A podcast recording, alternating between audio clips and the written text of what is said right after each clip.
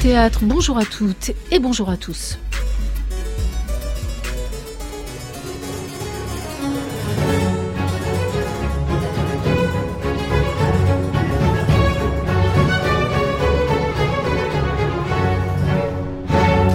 La morale et la faiblesse de la cervelle, a écrit Arthur Rimbaud dans Une saison en enfer. C'est avec ces mots d'un poète qu'elle a lu et relu, comme on s'abreuve à une source vitale, que nous accueillons aujourd'hui une spécialiste de Sade et du surréalisme, l'écrivain Annie Lebrun.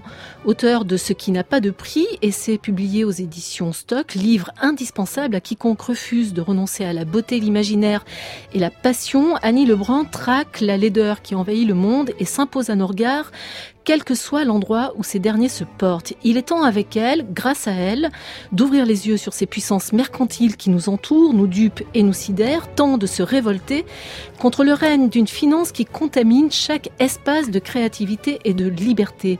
Cela vaut aujourd'hui pour l'art contemporain, mais cela vaudra peut-être demain pour le théâtre, la littérature, la musique, la poésie et même pour les promeneurs en quête de paysages pas encore pollués par l'argent et son corollaire, la marchandisation, dernière émission avant l'été, nous ouvrons aujourd'hui à sa page la plus intransigeante l'encyclopédie en mouvement d'une saison au théâtre. Nous sommes ensemble jusqu'à 16h. Bienvenue.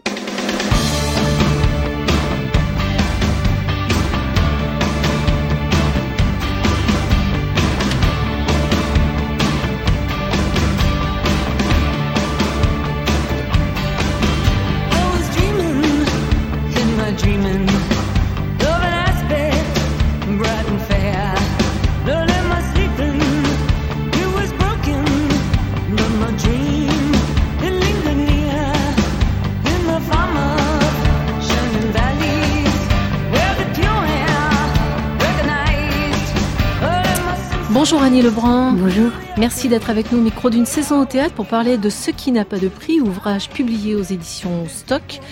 Et lecture dont on sort avec une conscience aiguë redoublée de la vigilance à exercer si nous ne voulons pas sombrer dans votre ligne de mire. L'argent, la finance, leur collusion avec l'art, donc aussi dans la foulée les faux artistes, les intellectuels paresseux, les médias complices, les marchands de cosmétiques, bref, tout ce qui fait qu'on avale sans sourciller.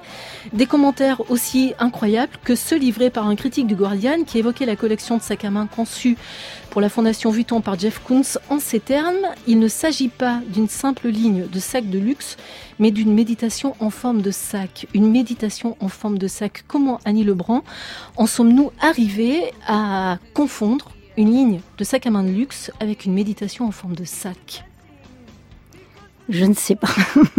je ne sais pas, c'est bien la question que je, eh me, suis, je me suis posée, puisque c'est de ça dont il s'agit et que on veut maintenant nous faire assister à la grande transmutation de l'art en argent, de l'argent en art. Et c'est ça qui me semble être devenu le sujet de l'art contemporain, enfin d'un certain art contemporain. C'est à partir de là que j'ai commencé à essayer de, de réfléchir pour comprendre ce qui se passait, c'est-à-dire que d'un côté on n'avait jamais tant parlé euh, d'esthétisme, d'activité culturelle, et d'un autre côté on pouvait constater un enlaidissement du monde qu'on pourrait dire galopant. C'est un constat que vous avez fait petit à petit ou qui s'est brutalement imposé à vous Ce constat de, la laideur qui gagne partout, Annie Lebrun? Euh, Petit à petit. Parce que c'est en 2000, je crois, j'avais fait un constat, parce qu'en général, je commence à essayer de réfléchir quand je peux plus respirer ou quand je ne comprends pas ce qu'on est en train de vivre. Donc en 2000, j'avais réfléchi sur, sur les changements qui me semblait apparaître dans le monde où on vivait, et, j'en étais arrivée à constater un, ce que j'avais appelé un trop de réalité, qui était lié à la surproduction euh, de marchandises, d'images, etc., et qui entraînait une sorte de gavage qui tout d'un coup transformait complètement la nature de la censure. C'est que tout d'un coup, la, censure ne se pratiquait plus par les interdictions comme auparavant, mais au contraire par un excès par un excès d'informations, de signes, etc., qui faisait que tout était indifférencié et qu'il n'y avait plus besoin d'interdire, puisque les choses elles-mêmes s'annihilaient entre elles. Et du même coup, là, à ce moment-là, je m'étais rendu compte qu'il y avait une menace très grande, justement, à la fois pour le, le jugement critique dans ces conditions-là, et puis pour la sensibilité qui commençait à perdre ses perspectives.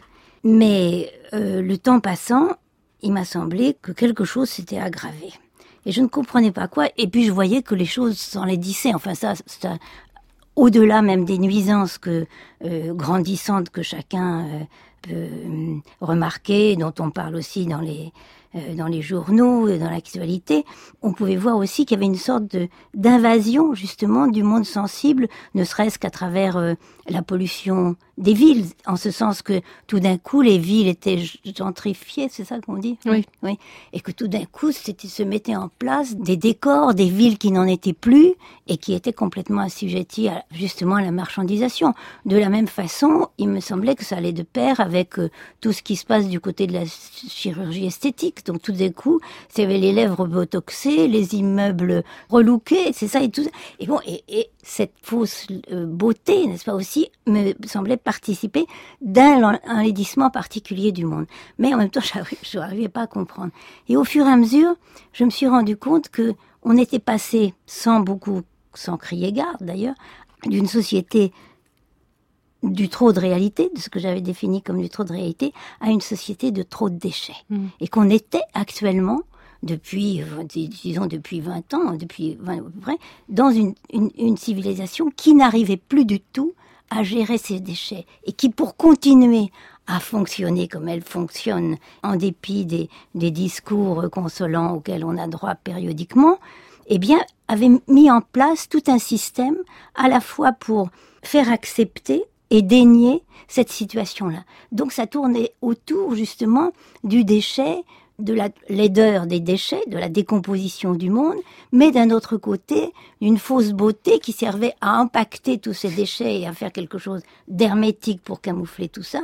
Et du coup, j'ai essayé de voir d'où ça venait, et c'est là qu'il m'a semblé alors euh, inquiétant, saisissant, que la collusion qui s'était faite entre l'art dit contemporain et la haute finance et qui correspondait justement au début de la financiarisation de l'économie. Vous savez, Annie Lebrun, en lisant euh, ce livre qui est absolument passionnant, franchement, euh, de page en page, euh, on ouvre les yeux, en fait. Vous dessillez le regard, c'est assez étonnant. Je pensais beaucoup à une phrase que vous connaissez sûrement de Freud, enfin qu'on rapporte à Freud, arrivant aux États-Unis et disant à, à, Jung et à Ferenczi, ils ne savent pas que nous leur apportons la peste. Qui nous a apporté la peste? Qui nous a apporté cette laideur? Est-ce que ce sont les réseaux sociaux? Est-ce que c'est euh, juste effectivement la finance, l'ère de la marchandisation, le libéralisme? Qui sont les fossoyeurs de la beauté? Je ne crois pas aux théories du complot. Mais il y a, a effectivement un, un mouvement général qui fait, qui est sans doute la marche du capital, qui fait que cette marchandisation frénétique, justement pour faire accepter tout en déniant la marche des choses, amène à cette laideur-là. Parce que aussi, quelque chose de très grave, c'est aussi une des raisons qui a fait que il m'a semblé que c'était sous cet angle-là qu'il fallait aborder le problème, c'est que quand on regarde les civilisations traditionnelles, dans quelques pays que ce soit, dans quelques coins du monde que ce soit, toutes produisent des objets splendides. Toutes produisent des maquillages extraordinaires, toutes produisent des costumes éblouissants. Alors qu'est-ce qui a fait que tout d'un coup, on a perdu ce rapport au monde qui faisait qu'il y avait une sorte d'exaltation de la vie qui passait par ces moyens d'expression spontanés. Mais est-ce que nous n'aurions pas perdu la mémoire, tout simplement, le désir de mémoire? Vous parlez à un moment donné dans le livre de la disparition du musée des arts et traditions populaires et vous déplorez cette disparition. Euh, est-ce que nous sommes une civilisation qui est en train euh, de faire fi de sa mémoire? Je pense que oui, parce qu'il y a une sorte aussi de marchandisation de la mémoire, une, plutôt une marchandisation du passé, comme par exemple l'a, très bien mis en lumière euh, Boltanski dans son dernier essai, parce que il y a cette marchandisation, et puis d'un autre côté, la mémoire est gênante parce que elle suppose une distance par rapport à ce qu'on vit. Or, justement, la, la civilisation informatique se définit par une occupation totale de l'attention de, son utilisateur. Donc il faut empêcher le surgissement de la, de la distance qui va permettre la prise de conscience du passé.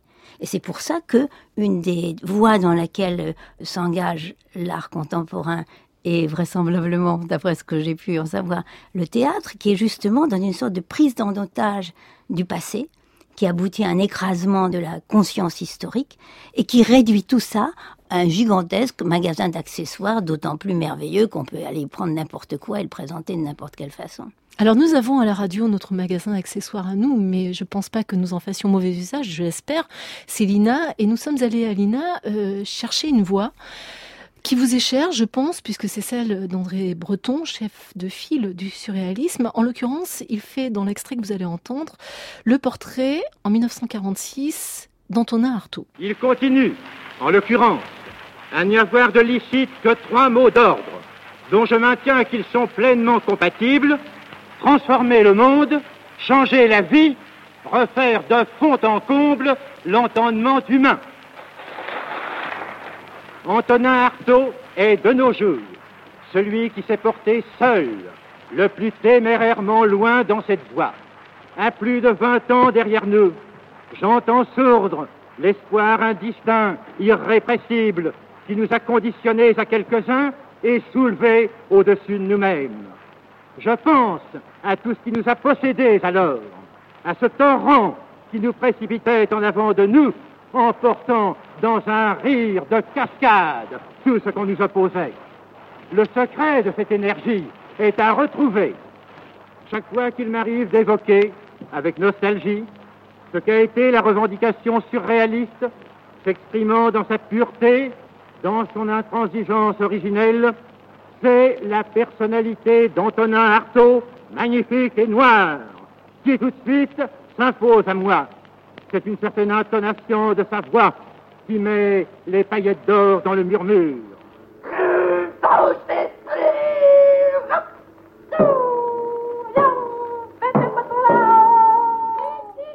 Voilà ce qui s'appelle avoir le verbe haut. Hein. André Breton n'était pas en manque de rhétorique et de passion. Euh, je voulais vous faire entendre ce qu'il disait sur Artaud parce qu'il me semble que dans le théâtre, peut-être, euh, ce qui nous sauve de ce qui a contaminé visiblement l'art contemporain, c'est des gens comme Artaud. Et je pense qu'il y a des Antonin Artaud dans l'art contemporain qui sont aux origines de cet art d'aujourd'hui et, simplement peut-être qu'ils ne sont plus entendus. Pourquoi ne seraient-ils plus entendus alors que nous, nous parvenons encore à entendre Antonin Artaud? Parce que euh, vraisemblablement l'investissement, la part, la présence de l'argent est beaucoup plus grande mm. justement parce qu'il enfin il s'agit de quand on voit ce que représentent les sommes colossales qui sont investies dans enfin dont je suis pas très au courant mais à la fois dans ce marché de l'art mais d'un autre côté dans la réalisation de ces œuvres qui sont gigantesques. Et ça aussi c'est pas pour rien qu'elles sont sont gigantesques parce qu'elles elles provoquent ces effets de sidération. Et quand on entend les artistes quand on entend les conservateurs ils veulent cette sidération. Et qu'est-ce que c'est cette sidération? Sinon une sorte de, de paralysie de la pensée en face, finalement. C'est ça. Hmm. Et qui met la personne dans un état d'impossibilité de, réagir tout de suite. Mais est-ce que vous pensez que si Antonin Artaud euh, existait aujourd'hui, d'une part, il serait encore publié, et faudrait-il le lucéter Parce que finalement, ce qu'on comprend aussi à travers la lecture de ce qui n'a pas de prix, c'est que l'art, dans les musées, s'effondre sur lui-même d'une certaine manière, que même les musées publics ne parviennent pas à le sauver de la compromission.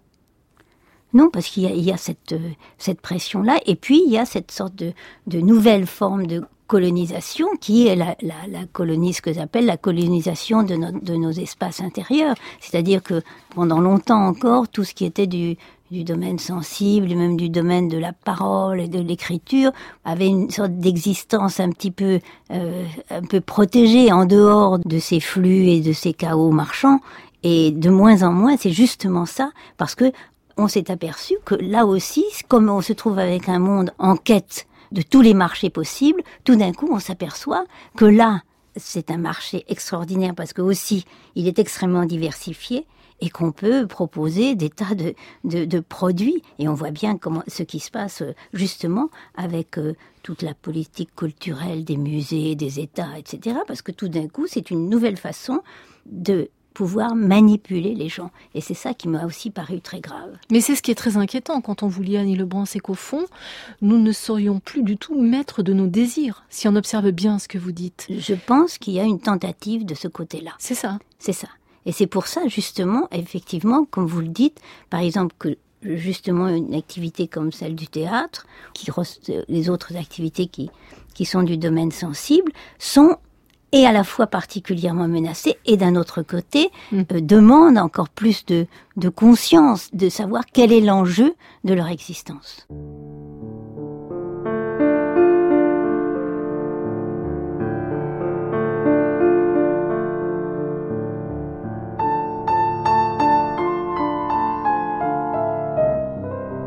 France Culture, Une saison au théâtre, Joël Gaillot.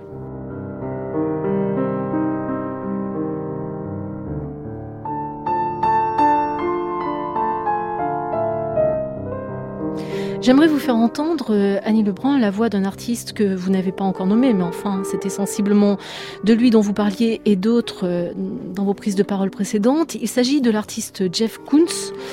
Interviewé sur France Culture en 2014 sur le prix de vente exorbitant de ses œuvres, il faut savoir qu'un Koons se vend 58 millions d'euros quand un Courbet se vend 2 millions. This type of dialogue Ce that's genre uh, taking de place dialogue around uh, art se and money. produit autour de l'art et de l'argent. i- it's polemic because it's C'est très it's polémique parce que, bon, it- c'est très populaire en fait. Vous savez, il n'y a pas uh, tellement de gens qui sont impliqués dans l'art. Toute personne impliquée dans l'art connaît la véritable valeur de l'art. C'est la façon dont ça change votre vie. Et ça ne coûte jamais un centime, ça. Vous pouvez aller dans un musée gratuitement. Vous pouvez regarder quelque chose. Vous pouvez partir, avoir cette image dans votre cœur, dans votre esprit pour toujours. L'art est plus accessible aujourd'hui qu'il ne l'a jamais été dans l'histoire du monde. On peut aller en ligne sur Internet, on peut voyager dans les collections de tous les musées du monde, on peut trouver vos sculptures favorites, vos tableaux favoris, vous pouvez les imprimer, vous pouvez les coller sur vos murs. L'art est plus accessible et l'information sur l'art aussi est beaucoup plus accessible. Vous savez, ce domaine de l'art et de l'argent, c'est pas intéressant, mais je ne trouve pas que l'argent soit une valeur. C'est pas ça la valeur. On peut trouver séduisant hein, ce que dit Jeff Koons et en même temps on se dit, euh, et pour parler un peu euh, trivialement, il nous en fume. Oui, oui, puis bon, Mm. c'est le, c'est le Il est même men- il est où le il dit que là, pour lui, l'argent n'a aucune valeur. Sauf que, bon, et par exemple, euh, quand quelqu'un l'avait interviewé autour de, de ces immondes sacs qu'il produit avec euh, Vuitton, euh, Arnaud et compagnie, C'est méditation en forme de c'est sac. Ça, ça va rester en ça. forme de sac, c'est quand même extraordinaire, qui se vendent, c'est-à-dire sur, sur ces toiles cirées, parce que les sacs Vuitton, c'était de la pire toile cirée, c'était très moche comme euh, matière, déjà la matière est dégoûtante, et en plus, là maintenant, on reproduit, et ça, les musées, alors les grands musées sont complètement partie prenante de ça, eh bien, on reproduit là-dessus euh, Van Gogh, euh, Courbet, etc., etc. Et quelqu'un qui faisait remarquer, euh, justement, cette histoire d'argent, quand même, il y a certaines personnes qui osent un tout petit peu devant Jeff Koons lui dire que quand même, ça vaut assez cher ce qu'il produit. Par exemple, les sacs, je crois le prix moyen de ces sacs qu'on peut acheter aux Galeries Lafayette, euh, c'est autour de 3000 euros. C'est les petits modèles. Bon, Mm. parce qu'à nouveau, là, à cette occasion-là, il expliquait que c'était la démocratisation de l'art, c'était l'art dans la rue. Et là, il a fait remarquer que, oui, bon, 3000 euros, c'est rien du tout par rapport justement au prix auquel on vend ces autres œuvres, euh, auxquelles on a fait allusion. Et après, d'un autre côté, les gens lui ont dit, mais bon, les, même 3000 euros, les gens, mais ils n'ont qu'à regarder ça dans la vitrine.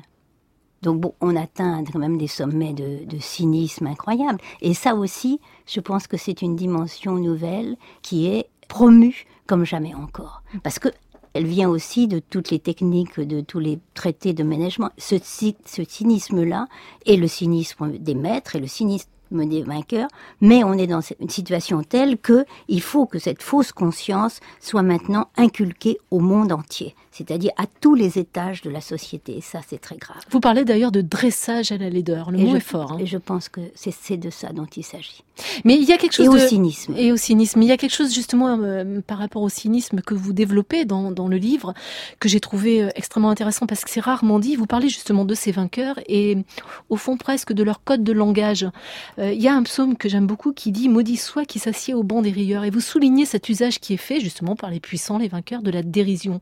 C'est espèce de troisième degré, cinquième degré, auquel le commun des mortels, finalement, ne comprend rien parce qu'il ne comprend rien à rien. Ce qui oriente d'ailleurs votre livre euh, dans une perspective extrêmement politique aussi, Annie Lebrun. Il est très politique, bah ce livre. Hein. Mais est-ce que, justement, ces vainqueurs ont un langage à eux, ont des, un vocabulaire à eux, un registre de langage particulier? Sais pas, ce serait leur faire beaucoup de crédit, de peut-être pas aller jusque là, hein. particulier. Mais il y a effectivement des comportements, des comportements cyniques, et en particulier, il y a une chose qui au départ qui m'a, j'ai commencé à me demander, mais qu'est-ce que c'est, pourquoi? Il y avait partout, on voyait un livre, ceci n'est pas un livre, ceci n'est pas une exposition, ceci n'est pas. qu'est-ce que c'est que cette histoire-là? Bon, évidemment, ça, ça renvoie au, au, au célèbre tableau de de Magritte qui a peint une une pipe et, sur, il a écrit que euh, il est écrit que ceci n'est pas une pipe. Bon, ça c'est quelque chose d'assez classique de bien voir que la représentation de la chose n'est pas la chose. Mais ce qui m'a paru extrêmement intéressant, c'est que l'utilisation même de ça, qui fait partout dans la publicité, et qui dans le fond renvoie à cette forme de cynisme qui repose sur le déni et qui renvoie à cette euh, attitude que vous soulignez, c'est-à-dire on fait une chose mais en même temps c'est pas ça. Vous n'avez pas compris. Et c'est extraordinaire parce que c'est une façon à la fois de se défausser et de notre côté de se mettre dans une position de surplomb. Donc à tous les coups l'on gagne. J'espère que le théâtre, qui a un grand profondeur de, textes, de mots, euh, euh, de passion aussi, je le souhaite, qu'il soit encore voilà, en quête de ça, échappe à ce cynisme, ça ne l'empêche pas d'être lui la proie ou la victime de certains propos un peu cyniques et parfois même très abusifs, comme par exemple ce soupçon d'élitisme qui lui colle à la peau et, pour lequel j'avais interviewé un de vos compagnons intellectuels et affectifs qui est euh, le philosophe Olivier Neveu. J'aimerais vous le faire écouter. Répondons justement à cette accusation d'élitisme dont on taxe régulièrement le théâtre. on sait bien qu'aujourd'hui les élites ne vont pas au théâtre. On a des élites tout à fait incultes est tout à fait analphabète. Les élites, une partie de l'élite va encore à l'opéra, mais le, elles ne vont plus au théâtre. Donc cette chose-là n'est pas vraie. C'est sociologiquement, me semble-t-il, d'autres catégories qui sont touchées.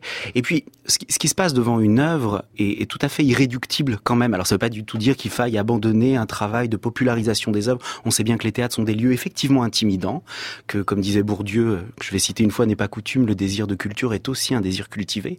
Il n'empêche que devant une œuvre, nous sommes tous plus ou moins égalité dans ce qu'elle peut bouleverser d'une vie.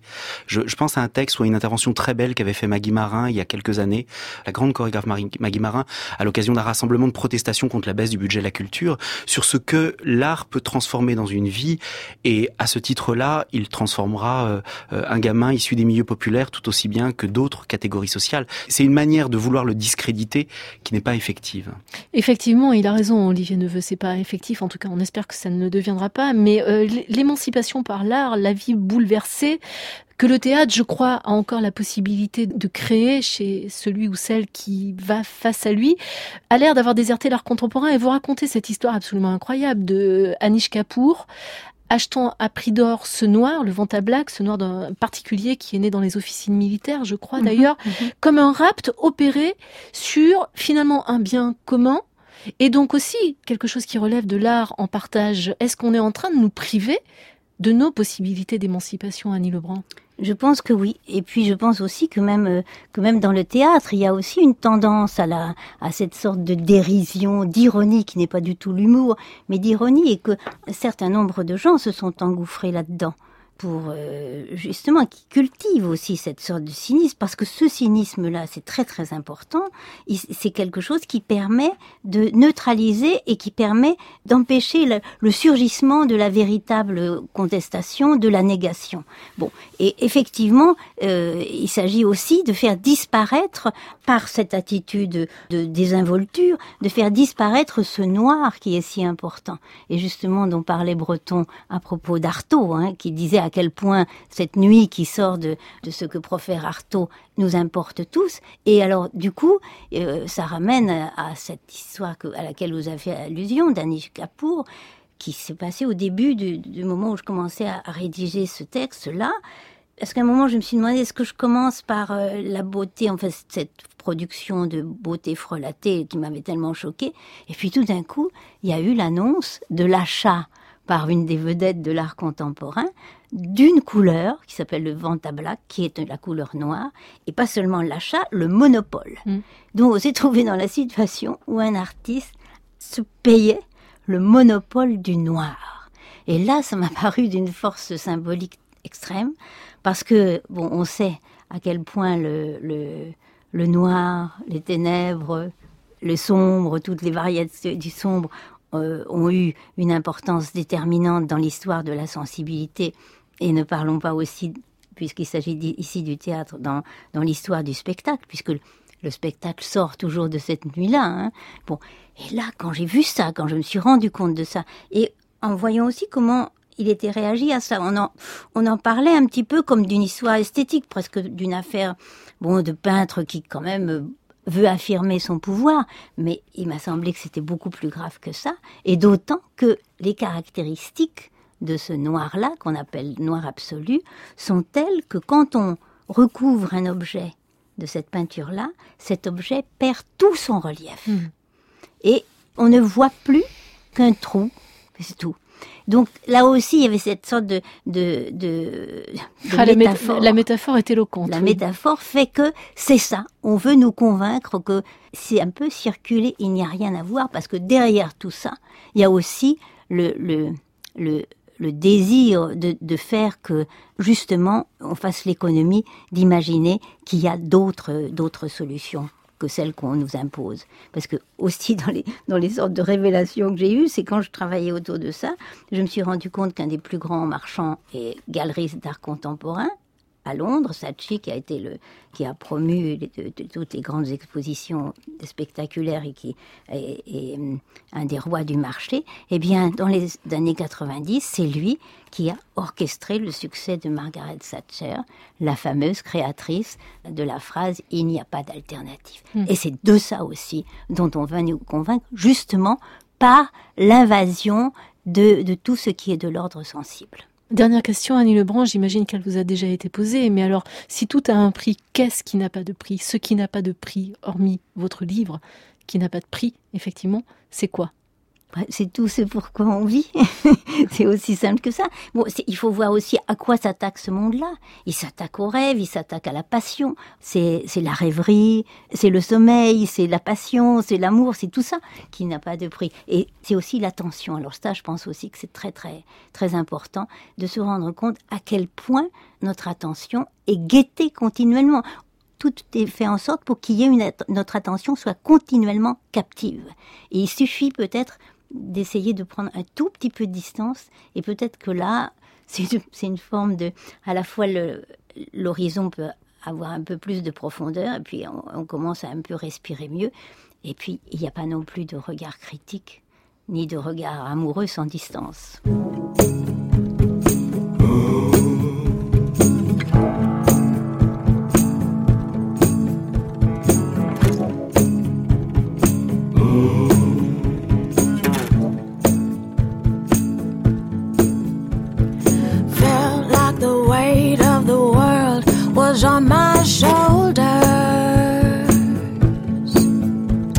Merci beaucoup Annie Lebrun d'être venue nous éclairer et éclairer le théâtre aussi, même si on n'a pas parlé frontalement de théâtre dans cette émission.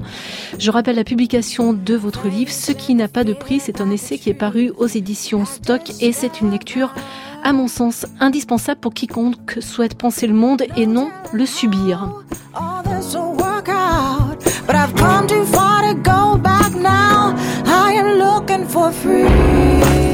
Vous pouvez et même vous devriez podcaster cette émission à la page Une saison au théâtre.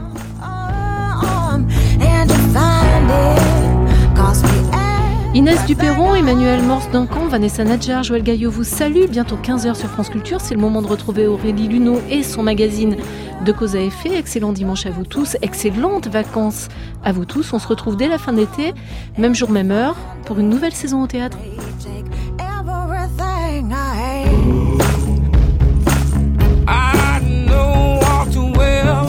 Don't come easy. The chains